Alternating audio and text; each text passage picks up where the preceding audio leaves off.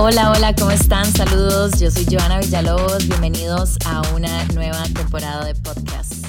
Gracias por estar acá escuchando mi podcast nuevamente. Hay temas bien importantes a tratar que hay que poner sobre la mesa y más que todo a nuestra generación que tal vez estamos un toque perdidos en ciertos temas o no tuvimos la educación necesaria, que es algo que no entiendo. Hoy vamos a hablar un poco de finanzas y de por qué la gente en Costa Rica está tan endeudada, porque desde hace rato, no sé, el país en general, el Ministerio de Educación no ha tomado cartas en el asunto y les ha enseñado a los chicos sobre salud financiera. Yo, por ejemplo, estuve en diferentes instituciones públicas y privadas y nunca me dieron ni siquiera una instrucción de la importancia de ahorrar. Lo que sí quiero comentarles es que, por ejemplo, me encontré un estudio del financiero que se sacó hace un par de años que decía que de 100 ticos, 74 tienen algún tipo de deuda, es más del 70%, y que a veces hay deudas que son necesarias, hay otras que son súper innecesarias y hoy lo hablamos. Empecé a trabajar bastante joven y el trabajo me daba bastante dinero. Sabía cómo manejarlo, nunca había tenido esa cantidad de dinero disponible. Entonces salía con los llamados amigos y lo único que hacía era gastar en fiestas y no ahorraba y siempre terminaba gastando más de lo que ganaba al mes. Entonces se fueron acumulando las deudas con las tarjetas y todo eso. En algún punto me compré un carro y muchas veces estuve a punto de perderlo porque no tenía dinero para pagar. Entonces el carro se tuvo que usar para Uber para poder como pagar la cuota. Eventualmente todo se solucionó. Tiempo pasa, las cosas se acomodan, pero es complicado por la falta de educación financiera. Hola, yo te voy a contar como lo más cercano a este tema que conozco y es con mi mamá. Se había casado con alguien 10 años menor que ella. Y llegó un punto en el matrimonio donde él quería un celular nuevo, quería una bici estacionaria nueva, quería lo mejor para el carro. Y todo lo sacaban a nombre de mami porque él no podía supuestamente sacarlo a su nombre. Llegó un punto donde él le dio vuelta a mi mamá y entonces la abandonó a mi mamá con todas las deudas, teniendo una mancha crediticia, llegando a un punto donde mami entró en depresión bueno, yo, yo me endeudé con esta tarjeta, ¿verdad? Que te abre un mundo de posibilidades para adquirir la pantalla que siempre has querido, el mueble de la casa que siempre has soñado y te hacía las cosas automáticamente a tres meses, cero intereses, desde los mil colones de la pulpería hasta la compra más grande que uno le diera, ¿verdad? Disponible. Entonces uno decía, ay, no, adquirí una pantalla, voy a adquirir una computadora, voy a adquirir mis, mi, último modelo celular y al final van a ser como 40 mil colones al mes porque igualmente estás cero y ningún otro banco me lo ofrece. Y cuando venía el estado de cuenta, si combiné en 5 mil, era impagable. Experiencia con tarjetas de crédito se puede resumir como un efecto bola de nieve. Todo empezó con una tarjeta, llegaron a ser tres, llegaron a ser cinco, luego recurrí al extrafinanciamiento, luego a la consolidación de deudas, a la utilización completa de mi aguinaldo. Mensualmente me daban 5 mil, 10 mil colones por quincena luego de pagar todo, incluyendo el alquiler del apartamento. Este ciclo se repitió como unas tres o cinco veces hasta que llegó un punto en que el monto se infló tanto que, se me salió de control. La mayoría de respuestas en mi Instagram hablaban de que estaban endeudados por malas decisiones ya sea tarjetas de crédito, ya sea financiamiento de algún tipo y algunos otros que mencionaron que también era necesario, como por ejemplo varias personas afirmaron que tienen una deuda por estudio porque se les imposibilitaba de otra manera poder sacar un título universitario si no era endeudándose con una entidad financiera.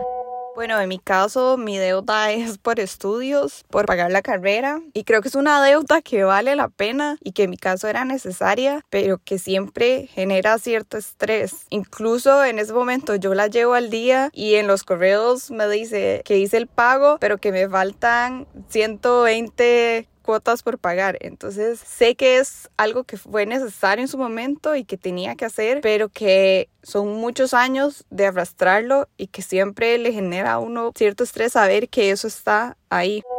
Las deudas que he adquirido a lo largo de mis 35 años siempre las he justificado porque el fin era la mejor educación para mi hijo. Hoy por hoy él es graduado de una de las mejores instituciones del país, tiene todas las herramientas para ser un gran profesional, sin embargo era una educación que yo no podía pagar y si bien él ya está en la universidad y me sale mucho más barato pagarle la universidad que la colegiatura mensual, ¿a qué costo? Llegué a tener hasta cinco trabajos sin tiempo, sin tranquilidad, sin paz y eso pasa factura. Costa Rica es un país muy endeudado. De hecho, tenemos 44 billones de endeudamiento donde el 62% pertenecen a personas físicas. Eso quiere decir prácticamente cada uno de nosotros debe más de 12 millones de colones, eh, eh, los tenemos en deuda. Entonces acá prende las alarmas de que somos un país en el cual tenemos que reforzar nuestra educación financiera porque nos estamos dejando llevar por una gran cantidad de presión social para adquirir un montón de cosas que a la postre no necesitamos. Estamos hablando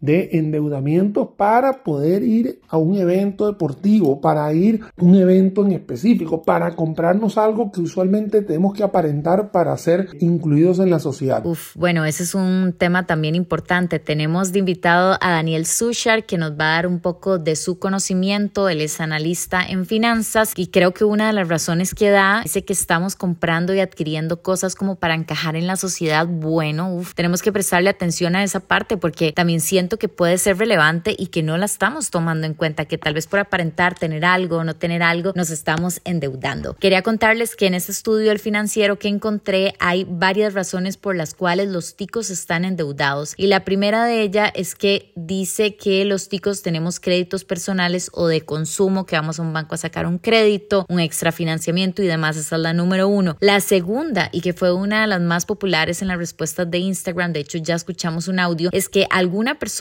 o familiar o amigo le ha prestado dinero, ha sido fiador de alguien durante los últimos años y ha tenido que pagar esa deuda. Qué terrible, me parece muy duro que la propia familia, hasta los amigos de uno, le hagan ese tipo de cosas, pero pasa y pasa más de lo que creemos. La tercera dice que tiene deudas por electrodomésticos polacos u otros. Vean qué interesante porque este representa el 27% de las personas. A veces hay necesidades que se nos jode, por ejemplo, la lavadora, el microondas, que son electrodomésticos muy importantes y que tal vez no tenemos el efectivo para ir a hacerlo de una vez de contado. Y nos ofrecen un montón de empresas este tipo de financiamiento que pagas como 5 mil colones a la quincena o al mes y que al final terminas pagando el triple de esa deuda. Hay que tenerle cuidado a eso. Yo me endeudé para comprar un carro de agencia para mi ahora exnovio. En ese momento estábamos bien, pero siempre se atrasó con los pagos al punto en el que tuve que sacar otro préstamo en otro banco, involucrar abogados para cancelar el préstamo del carro, ponerle una prenda al carro y seguir pagando el préstamo yo para evitar que me mancharan el récord crediticio. En este momento yo hago los pagos y él me deposita directamente a mí porque la cuota del préstamo es mayor a lo que él me deposita y aún así me faltan cuatro años de pagar. Mi consejo es no se endeuden por o para otras personas. Los mejores consejos para no endeudarse, o mejor dicho, el mejor de todos, es saber decir que no. Saber identificar qué no es necesario en este momento. Y de los años 2021, que fueron bastante complicados, muchos ya debemos saber cuáles son nuestras prioridades, nuestro gasto mensual y lo más así importante es saber que si vamos a buscar el financiamiento, que sean financiamientos lo más barato posible para no estar ahogados. Hola, yo de mi parte soy una persona que me encantan las tarjetas de crédito porque puedo jugar con el dinero del banco. El problema no está en tener una tarjeta de crédito, sino tener un límite de crédito mayor al que yo pueda pagar mensualmente. De mi parte, pues lo que hice fue disminuir el límite de crédito a nada más y nada menos que 200 mil colones, porque el día de mañana llego a topar la tarjeta por la razón que fuese y yo sé que en un corto plazo lo puedo pagar.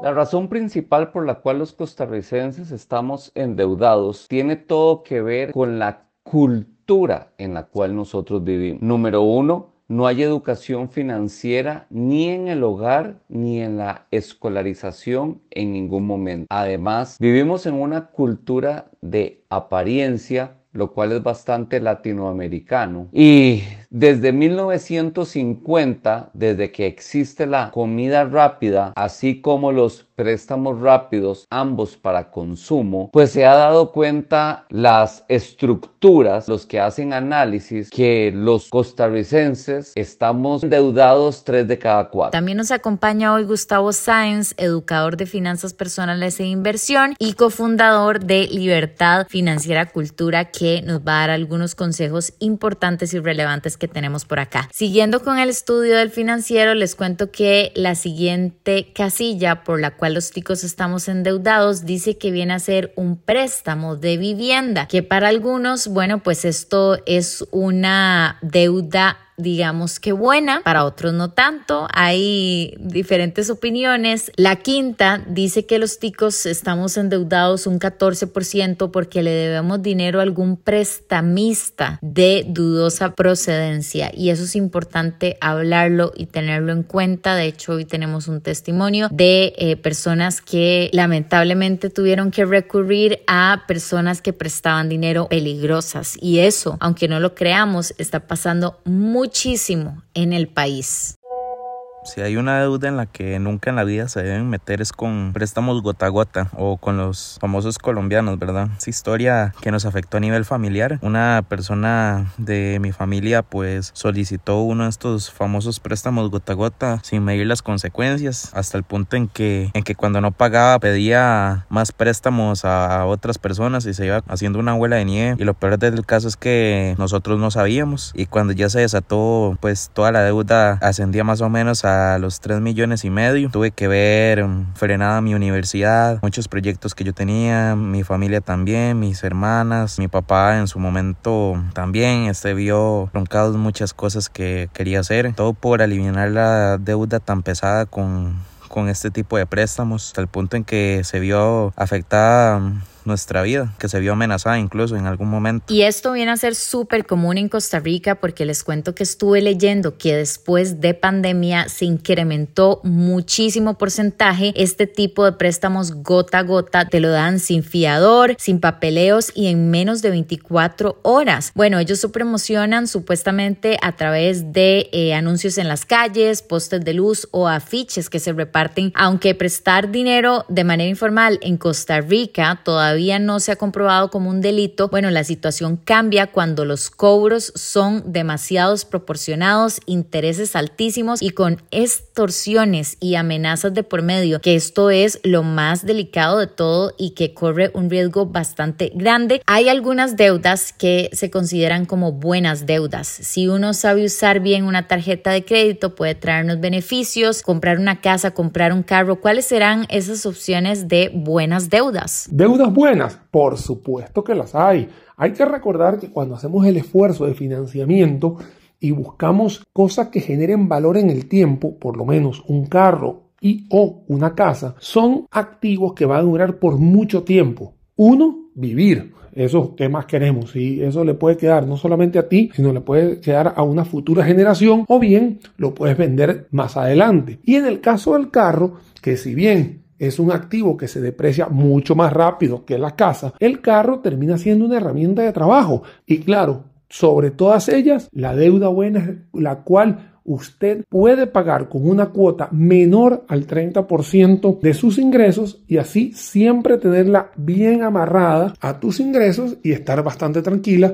Por lo tanto, la puedes afrontar de buena manera. En este tema de las deudas buenas hay bastantes opiniones encontradas, hay unos que están a favor y hay mucha otra gente que está en contra. He escuchado argumentos como de comprar un carro nuevo es un error completo, como de comprarnos una casa con los intereses grandísimos que hay, es un error completo también. Pero bueno, yo creo que depende de la situación económica, también del mindset, el estado mental, digamos, donde nosotros nos encontramos en el momento, porque, por ejemplo, yo les voy a contar que yo tengo deudas, al igual que todos ustedes. Tengo un carro que pago mes a mes y también he estado considerando la opción de comprarme un departamento. Por supuesto que una decisión muy grande de la cual a todos nos da miedísimo tener deudas comprar un carro, comprar una casa, es algo que nos asusta de verdad. Por ejemplo, acá en el departamento en Concasa, donde vivo, bueno, pues ellos tienen una opción en que ustedes pueden ir pagando mes a mes la prima del apartamento y no sacar 15 mil dólares, 16 mil dólares que tal vez no mucha gente puede tener en el banco ahorrado y te da la facilidad de que mes a mes vas ahorrando durante un tiempo considerable para comprarte tu propio apartamento. Porque lo que sí creo importante es que cuando llegamos a comprar un carro o una casa es dar una buena prima para que los intereses bajen y es un poco de lo que he aprendido escuchando a otras personas que saben y con mi propia experiencia. Quería preguntar algo más a Gustavo y es que si en este momento tenemos una deuda, ya sea tarjeta de crédito, lo que ustedes quieran pensar, ¿cómo podemos ordenarnos para poder salir de ello? El proceso es que hago una lista de todas mis deudas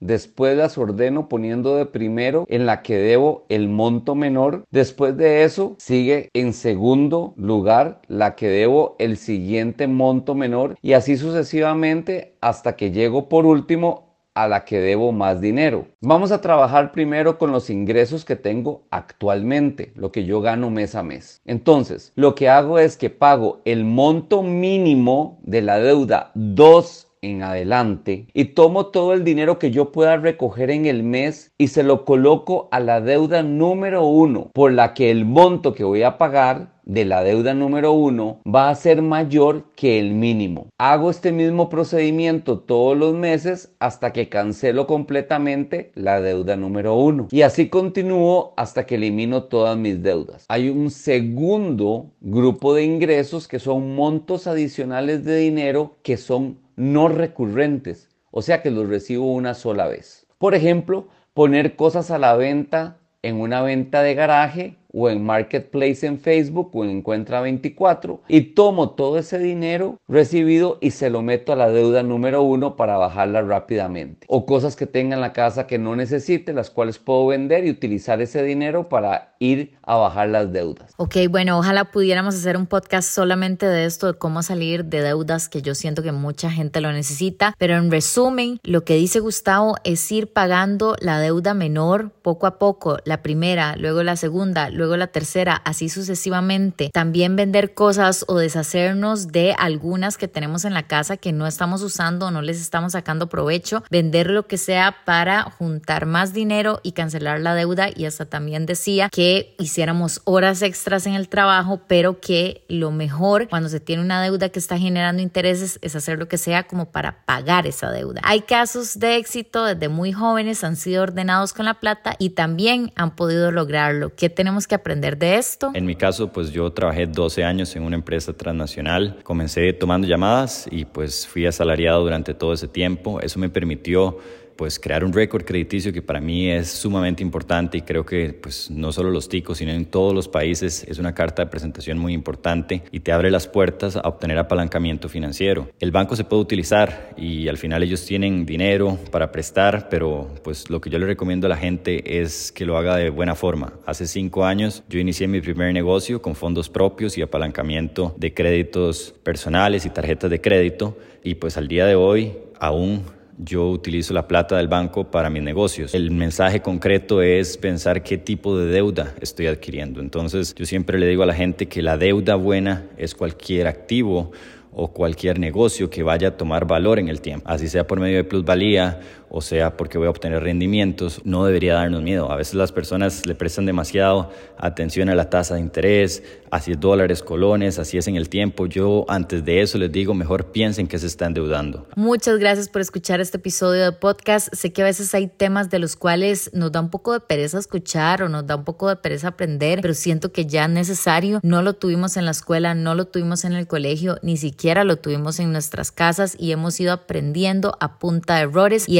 no se vale y creo que no se vale tampoco dejarle esto a la nueva generación. Ojalá hayamos aprendido algo hoy, tengámosle cuidado a las deudas y también tengamos la mente abierta para invertir en cosas que pueden ser una buena oportunidad. Yo soy Joana Villalobos y nos escuchamos en la próxima. Chao.